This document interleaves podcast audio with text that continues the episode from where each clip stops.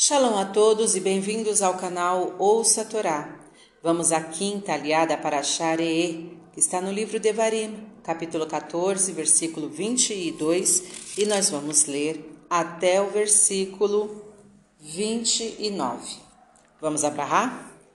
Baruch atah Adonai, Eloheinu melech haolam, asher barabanu mikol hamim, venatan lanu et toratou, Baruch Adonai noten hatorá. Amém.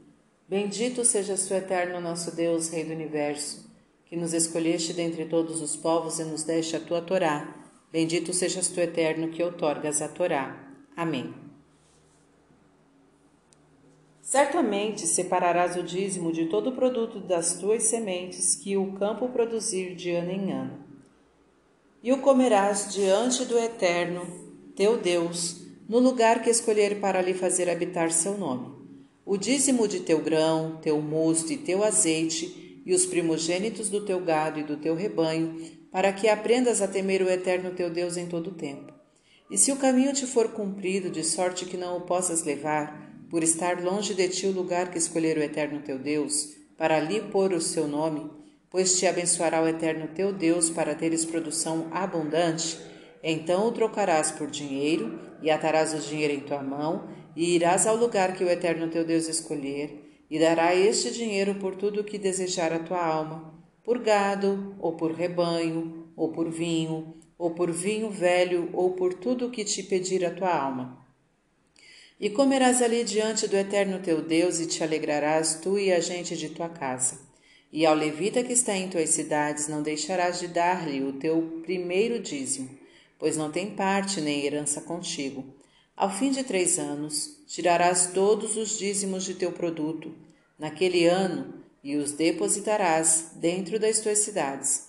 E virá o levita, que não tem parte nem herança contigo, e tomará o primeiro dízimo, e o peregrino, o órfão e a viúva, que estão nas tuas cidades, tomarão o dízimo, de pobre, e comerão e se fartarão, para que o Eterno teu Deus te abençoe em todas as obras que as tuas mãos fizerem. Amém. Baruch atah Adonai, Eloheinu melech haolam, asher natan lanu torat emet, lanatah betocheinu, Baruch atah Adonai, noten hatorá. Amém.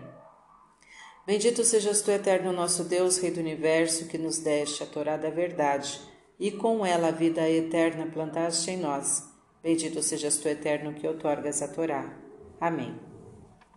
Vamos aos comentários desta aliá, iniciando pelo versículo 23. Primogênitos do teu gado e do teu rebanho.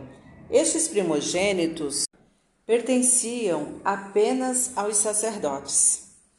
Versículo 28. Ao fim de três anos. Se não separou os dízimos do primeiro e do segundo ano da Shemitah em seu tempo, deveria fazê-lo no terceiro ano.